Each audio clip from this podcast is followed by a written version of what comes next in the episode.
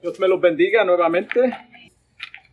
Como siempre, es un privilegio estar aquí junto a ustedes con el solo propósito de glorificar y enaltecer el nombre del Señor. Damos gracias a Dios que Él, por la oración, ya se oró por la palabra que va a ser predicada. vamos rápidamente a la palabra, a lo que venimos. Yo sé que nadie vino a verme a mí. Gloria a Jesús. Por lo tanto, vamos rápidamente al libro de San Mateo. El libro de San Mateo, capítulo 22. San Mateo 22, versículo 1 al 14. Santo Dios. San Mateo 22, 1 al 14. La palabra de Dios lee en el nombre del Padre, del Hijo y del Espíritu Santo. Respondiendo Jesús, les volvió a hablar en parábolas, diciendo, el reino de los cielos es semejante a un rey que hizo una fiesta, que hizo fiesta de bodas a su hijo, y envió a sus siervos a llamar a los convidados a las bodas, mas éstos no quisieron venir. Volvió a enviar otros siervos, diciendo, Decid a los convidados, he aquí, he preparado mi comida, mas mis toros y animales engordados han sido muertos, y todo esto dispuesto venir, y todo está dispuesto, venid a las bodas. Mas ellos, sin hacer caso, se fueron uno a su labranza y otro a sus negocios, y otros, tomando a los siervos, los afrentaron y los mataron. Al oírlo, el rey se enojó y, enviando sus, ejércitos destruyó a aquellos homicidas y quemó la ciudad. Entonces dijo a sus siervos, las bodas a la verdad están preparadas, mas los que fueron convidados no eran dignos. Id pues a las salidas de los caminos y llamad a las bodas a cuanto halléis. Y saliendo los siervos por los caminos, juntaron a todos los que hallaron, juntamente malos y buenos, y las bodas fueron llenas de convidados. Y entró el rey para ver a los convidados, y vio allí a un hombre que no estaba vestido de boda, y le dijo, Amigo, ¿cómo entraste aquí sin estar vestido de boda? Mas él enmudeció.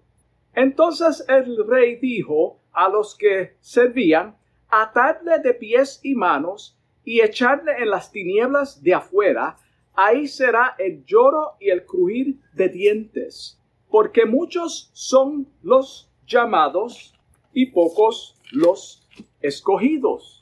Gloria a Jesús. En esta hora tenemos una parábola frente a nosotros del cual el Señor quiso expresar una realidad de la salvación.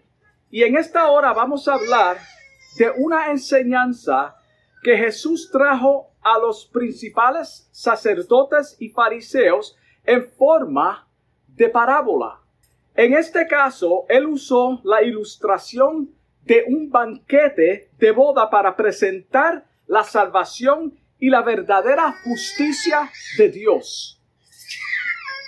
Es en la costumbre, las costumbres judías, de las bodas del siglo I, los padres se encargaban de buscar una esposa para sus hijos varones. Esta era la costumbre. Los padres estaban encargados de buscar la esposa a su hijo varón.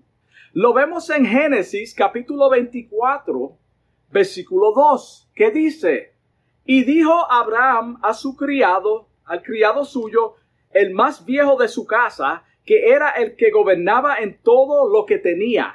Mira cómo le dijo, pon ahora tu mano debajo de mi muslo. Esto era un pacto que hacían. Eh, eh, eh, era un acuerdo. Tú ponías el muslo, la mano debajo del muslo y quedaba sellado el pacto. Eso es lo que significa. Y, esto fue lo que hicieron. Y, y te juramentaré por Jehová. Mira lo que dice. Dios de los cielos y Dios de la tierra, que no tomarás para mi hijo mujer, que no que, que no tomarás. So está de parte tuya de que tú le consigas una esposa a mi hijo, de las hijas de los cananeos, entre los cuales yo habito, sino que irás a mi tierra y a mi parentela, y tomarás mujer para mi hijo Isaac. Tomarás mujer para mi hijo Isaac. También vemos otro ejemplo cuando los padres de Sansón se opusieron porque él quiso tomar una mujer filistea. ¿Qué fue lo que respondió Sansón en cuanto a esto? La respuesta la podemos ver en el libro de jueces capítulo 14 versículo 13 que dice, y su padre y su madre le dijeron, Sansón, no hay mujer de las hijas de tus hermanos, en otras palabras, judía, no hay una judía aquí, ni en todo nuestro pueblo, para que vayas a tomar mujer de los filisteos incircuncisos? Y Sansón respondió a su padre, mira cómo él le responde, tómame esta por mujer, tómame, dámela, preséntamela, dame la aprobación. Es lo que está diciendo Sansón, porque ella me agrada. estamos solamente preparando el ambiente para la, lo que estamos diciendo que era la costumbre antigua que los padres traían la esposa a sus hijos. Cuando Dios formó al primer ser humano del polvo de la tierra y de su costilla hizo la primera mujer, en Génesis capítulo 2 versículo 22 dice que la trajo al hombre. El hombre no la buscó.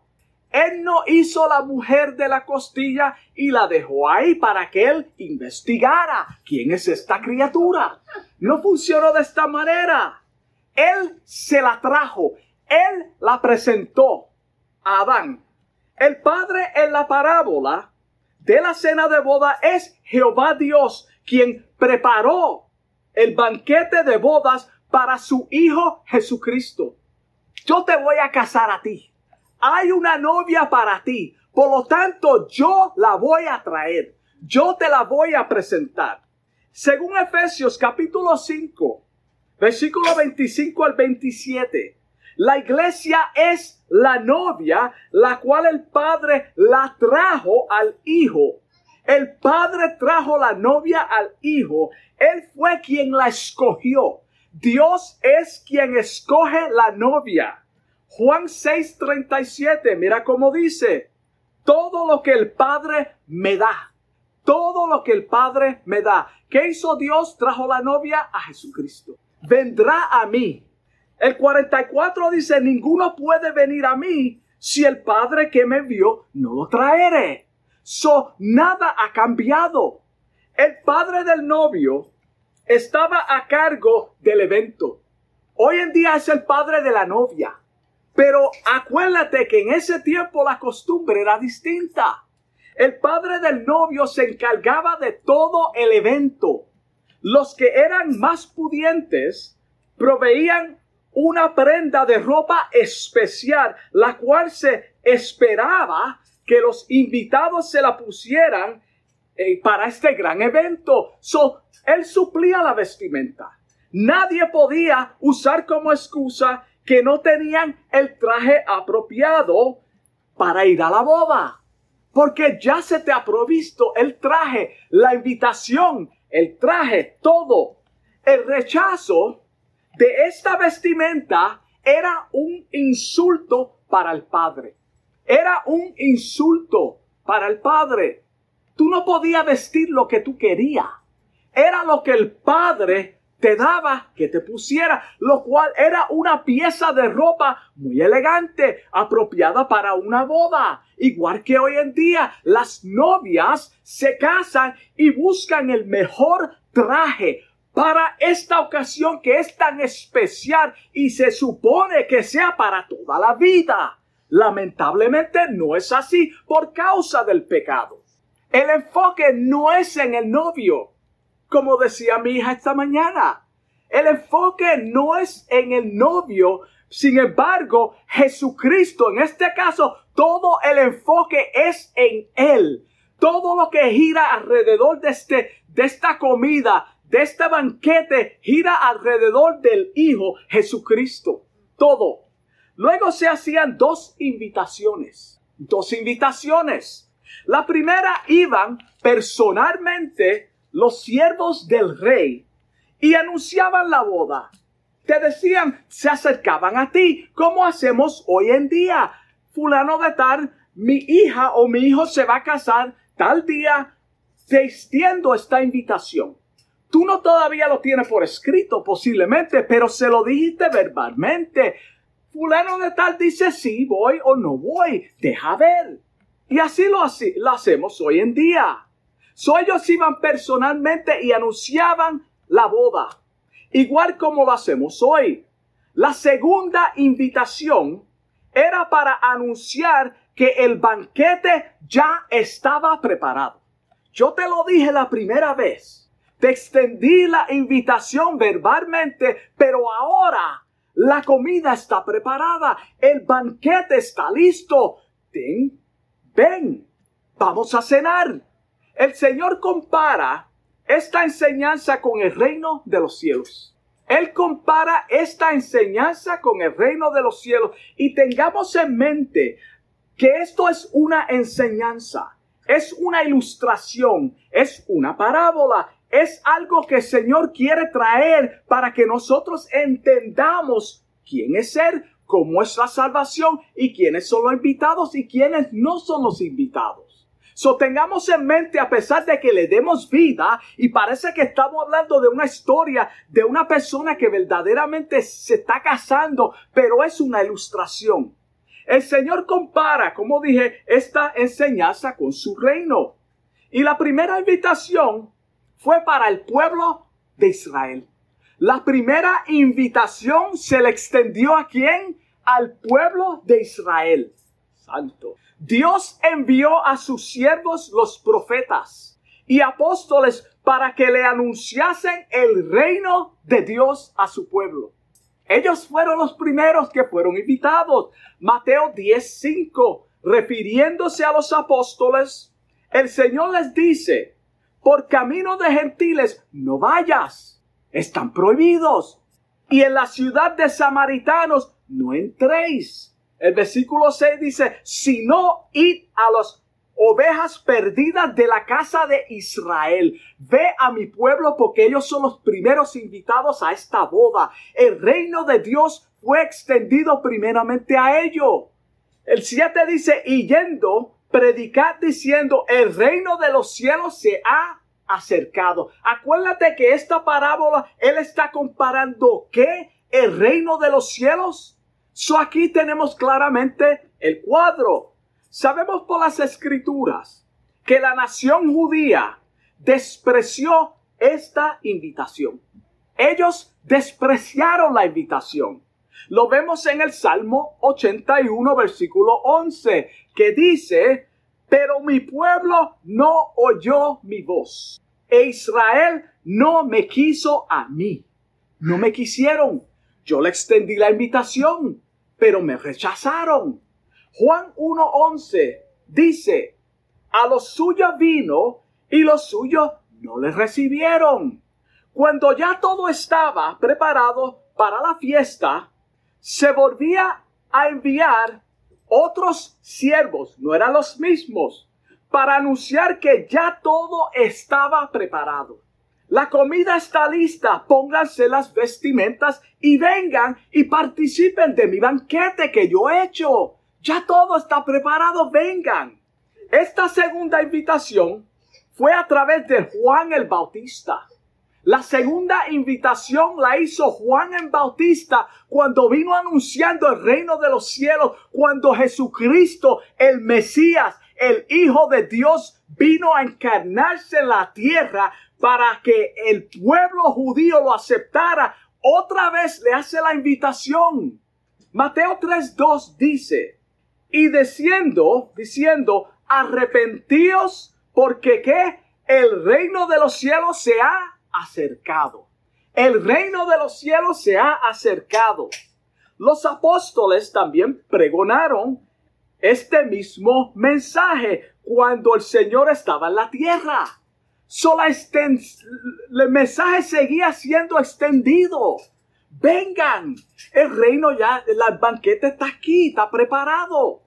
Pero el pueblo judío, igual que en estos tiempos presentes, estaban distraídos, estaban desinteresados. No les importaba, no querían saber nada de ese banquete. A mí no me interesa. Con tantas cosas que están pasando en mi vida, con tanto que yo tengo en mi vida, yo no tengo tiempo. Yo no tengo tiempo. Ellos estaban en sus quehaceres. El versículo 5 de ese mismo capítulo 22 de Mateo dice que estaban ocupados. Estaban ocupados igual que muchos hoy en día. Ellos estaban en sus labranzas y otros en sus negocios. A veces tenemos las prioridades equivocadas. Los negocios el apóstol Pablo en cierta ocasión le, aconsejó a Timoteo y a cada uno de nosotros en su carta segunda de Timoteo, capítulo 2, versículo 4. Mira cómo él le dice, le aconseja. Tú estás en el ministerio y a nosotros nos dice, Dios, Cristo, el Señor, debe de ser prioridad en nuestras vidas. Ninguno que milita se enreda en los negocios de esta vida hermano, tantas cosas que nosotros ponemos en primer lugar para no servir al Señor, para no venir a los servicios, para no leer la palabra, para no orar. Tantas cosas, hermano, a fin de agradar a aquel que lo tomó por soldado. En esta ocasión fue una invitación a la salvación. Estos representan a todos aquellos que rechazan el Evangelio con excusas que son inválidas no tienen tiempo para escuchar el mensaje del Evangelio. No tienen. Están demasiado ocupados. Aquí en este estado tenemos las playas. Vamos para la playa. Esto es prioridad para mí. El trabajo es prioridad para mí. Tengo dos trabajos. Tengo que trabajar. Hermano, no. Hay que trabajar, sí, pero tenemos que sacar tiempo para el Señor.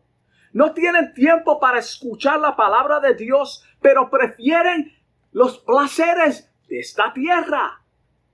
prefieren lo mundano. Esto me agrada más que escuchar la palabra de Dios, que sentarme en un servicio a escuchar a este hermano hablar de la palabra de Dios. ¿Por qué no habla de mis emociones? Mejor habla de mis emociones. Yo quiero sentirme bien cuando yo vaya a la iglesia. Yo quiero sentirme bien. Si tú quieres sentirte bien, consagra tu vida al Señor. Permite que el Espíritu Santo te guíe a toda verdad y justicia. Entonces te sentirás bien. El versículo 6 dice que otros tomando sus siervos los afrentaron y los mataron. Mira, mira hasta dónde llegó la maldad del hombre solo por una invitación solo por una invitación. Déjame tranquilo con eso. Yo no quiero oír del Evangelio. A mí no me interesa. Esas gentes son unos hipócritas. Eso es lo que se escucha de la boca de muchas personas. Fulano de Tare predica la palabra y mira cómo vive. Hermano, no todo el mundo que está en una iglesia es un verdadero cristiano. Tenemos que entender eso. Aunque prediquen, aunque sean pastores, aunque sean ministros, aunque sean falsos apóstoles. Esto no quiere decir nada. Lo más importante es que Dios te conozca a ti. Que Él diga de ti, este es mi hijo o mi hija. Eso es lo más importante. No es lo que yo diga de mí, no lo que usted diga de mí tampoco. Es lo que Él dice de mí, quién yo soy ante sus ojos. Mateo 23, 37, el Señor les dice, Jerusalén, Jerusalén. Esto es un lloro, una súplica. Por favor, por favor, que matas a los profetas. Jerusalén, Jerusalén, tú que matas a los profetas y apedreas a los que se, te son enviados. No solamente tú no quieres escuchar la palabra de Dios, tú eres hostil hacia la palabra de Dios. Matas a los profetas, aquellos que se son enviados con un propósito bueno. ¿Cuántas veces quise juntar a tus hijos, a los hijos de Dios, al pueblo de Israel? ¿Cuántas veces yo extendí mi mano para traerlos a mí, a la seguridad, a la salvación? Como la gallina unta sus polluelos debajo de sus alas, trata de quitarle un polluelo a una gallina cuando están pequeños. Esa gallina te va a correr te va a atacar. Va a pelear por su polluelo. Así mismo es el Señor por su pueblo. Así mismo Él es con nosotros. Él nos defiende. Él pelea por nosotros. Él es celoso con nosotros. Él no quiere compartir su gloria con nadie tampoco. Y no quisiste. Yo traté de untarte debajo de mis alas para protegerte y tú no quisiste. ¿Cuántas veces se te ha predicado el Evangelio de salvación y tú has rechazado y aún sigues rechazando y aún personas dentro de las congregaciones que escuchan mensajes bíblicos que llegan al corazón y al verdadero arrepentimiento y las personas siguen viviendo como si Cristo no existiera? No solamente estoy hablando a los impíos, estamos hablando al pueblo falso que existe dentro de las congregaciones. Sabemos por la historia que los apóstoles fueron maltratados y muchos de ellos fueron mártires por la causa de Jesús. Eso no hay que probarlo, eso está en la historia. El pueblo judío siempre ha rechazado a Cristo como su Mesías hasta el día de hoy. Hasta el día de hoy, ellos rechazan a Cristo como Mesías. Ellos lo ven como que fue un profeta, sí, él existió, pero él no es mi Mesías. Yo estoy esperando el Mesías, aquel que va a hacer guerra contra mis enemigos, aquel que va a matar a mis enemigos. A ese es que estamos esperando. Es por eso que la segunda parte de Romanos 11:25 dice, que ha acontecido a Israel endurecimiento en parte, en parte, no para siempre, hasta que haya entrado la plenitud de los gentiles. El tiempo presente que estamos viviendo. Cuando leemos el libro de los Hechos, capítulo 7, versículos 51 al 52, dice, duros de servir. Está hablando de los judíos incircuncisos de corazón y de oídos. Ustedes son unos sordos espiritualmente. Su corazón es como una piedra. Es lo que está diciendo. Vosotros resistís siempre al Espíritu Santo. El Señor constantemente está tratando con la humanidad y la humanidad sigue incrédula. No quieren oír. Sí, eso es bueno me agrada las cosas del Señor, me gustan los coritos, pero eres duro, no quieres servirle como vuestros padres, así también vosotros. Mira cómo le dice, así de duro que eran sus padres, ustedes también lo son. El 52. ¿A cuál de los profetas persiguieron vuestros padres? A todos. Es una pregunta que le hacen. ¿A cuál de ellos? Pues a todos porque ustedes son duros de corazón, incircuncisos de corazón y duros, sordos para oír la palabra de Dios. Y mataron a los que anunciaron de antemano la venida de quién? Del justo de Jesucristo. Para no recibirlo, esta oferta que se te hizo, mejor vamos a matar a estas personas que están trayendo estas noticias. A mí no me interesa tu banquete de quien vosotros ahora habéis sido entregadores y matadores. ¿Qué acusación más seria? Ustedes son unos asesinos. Están persiguiendo al justo, a Jesucristo. Él lo que quiere salvarlos y ustedes los están persiguiendo. La parábola relata que el desprecio hacia la oferta del rey y el maltrato hacia su propio hijo y a sus siervos, enojó grandemente al rey y destruyó a los homicidas. Eso es lo que dice la escritura. Él se enojó. Ustedes son unos malagradecidos. ¿Qué fue lo que Jehová Dios le dijo a Moisés cuando estaba en el monte? Los voy a matar a todos y voy a hacer de ti una nación. Voy a comenzar, voy a levantar a otro pueblo contigo porque ellos son malos se inclina siempre al mal. No hay nada bueno en el hombre. ¡Wow! Y quemó la ciudad. desechando la lista de los primeros invitados que es el pueblo judío. So, él no solamente quemó la ciudad, destruyó la ciudad, mataron a la mayor parte de los habitantes. So, para mejor entender esta, esta parábola, de esta historia y este acontecimiento que es, es presentado en los primeros 14 versículos de este libro, 22 de Mateo, tenemos que ir al año 70 después de Cristo. Ahí es donde tú ves el cumplimiento de lo que él acaba de decir, en su historia, en la enseñanza. Cuando los romanos, bajo la dirección del emperador Tito, destruyeron a Jerusalén y la mayor parte de la población. Acuérdate que Jesucristo esa fue su última, lo que se conoce como la entrada triunfal, que él lloró. Él lloró porque sabía lo que venía, la destrucción, el pueblo se va a perder porque va a ser destruida. Yo voy a permitir por la dureza de vuestro corazón que vengan los romanos bajo la dirección de este hombre malvado que yo voy a usar como mi siervo, no es porque el bueno, y voy a destruirlos, voy a quemar la ciudad. Ahora Israel está desechado.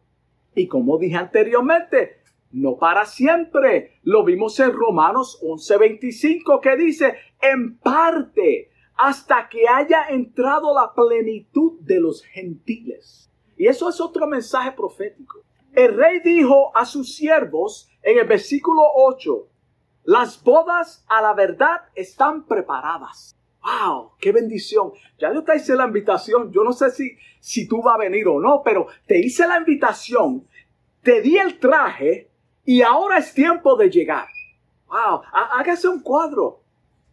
Los mejores manjares, más los que fueron convidados, no eran dignos. Los que fueron convidados no eran dignos. Romanos 11:11 11 dice, digo pues, ¿han tropezado los de Israel para que cayesen? Sabemos que no, en ninguna manera. Pero su transgresión vino la salvación a los gentiles. Y esto tiene mucho que ver con lo que viene detrás por causa del rechazo de ellos hacia mi banquete, pues yo voy a poner celo en ustedes. Para provocarlos a celo, dice, para provocarlos a celos, celos. El rey ahora se dirige a los gentiles. El rey ahora se dirige a los gentiles. El versículo 9 dice, y pues dio la orden. Como estos son unos malagradecidos, están rechazando mi banquete hasta mi vestimenta que les suplí gratuitamente. Pues ve pues a las salidas de los caminos y llamad a las bodas a cuanto halléis. Imagínate este cuadro. También vemos el cumplimiento de esta realidad cuando el pueblo judío rechazó el evangelio de salvación a través de los labios de Pablo y Bernabé. Ellos lo rechazaron. Hechos 13:46 dice, entonces Pablo y Bernabé, hablando con denuedo bajo la unción del Espíritu Santo de parte de Dios, dijeron, a vosotros a la verdad era necesario que os hablase primero la palabra de Dios. Volvemos al principio. Mas puesto que la desecháis, mas puesto que la desecháis, ¿cuántas personas rechazan en este tiempo presente la palabra de Dios? Y no os juzgáis dignos de la, de la vida eterna. Wow, estas son palabras duras y serias. He aquí nos volvemos a quién? A los gentiles, los del camino. Vayan por los caminos. Ahora nos vamos a volver a los gentiles. Ellos posiblemente acepten esta invitación. Y con todo esto, las personas aún no quieren. Wow. Y con esto, hermano, concluimos esta primera parte de este mensaje titulado No te vistas que no vas. No te vistas que no vas. Gloria a Dios. Gloria a Dios, Santo. En la continuación de, esta, de este mensaje, explicaremos quiénes eran los que estaban en las salidas y los caminos. Vamos a explicarlo. ¿Quieren, ¿Quiénes eran estas personas? El Señor quiere, hermano, Él hace una invitación. Él quiere que todo aquel que me escucha venga a Él, que sea partícipe de este banquete que Él ha provisto gratuitamente. Él es quien se encarga de transformar tu vida a través de la obra del Espíritu Santo. Muchas personas piensan que tienen que ser buenas para venir al Señor. No, hermano. Y lo vamos a ver. Otra parte. Él te dice en Hebreos 3:15, entre tanto que se dice, si oyeres hoy su voz, no endurezcáis vuestros corazones como en la provocación. Apocalipsis 3:20 dice, he aquí, yo estoy a la puerta y llamo. Y si alguno oye mi voz y abre la puerta, entraré a él y cenaré con él y él conmigo. El Señor te está llamando al arrepentimiento. Él quiere que tú seas parte de su reino, que seas salvo. De esto se trata. Vamos a orar. Amatísimo Dios, te doy gracias, Señor, por esta palabra que tú me has dado en esta hora, Dios mío. Te pido en el nombre de Jesús que este mensaje haya sido claro, Padre, a los oyentes, Señor, y que tú a través de tu palabra, Dios mío, salve a las personas, Señor. Que tú traigas, Dios mío, Padre, aquellas personas que están siendo invitadas, Señor, al arrepentimiento. Te bendigo, Padre, en el nombre de Jesús. Te doy gracias y bendigo a este pueblo. Amén. Dios me lo bendiga.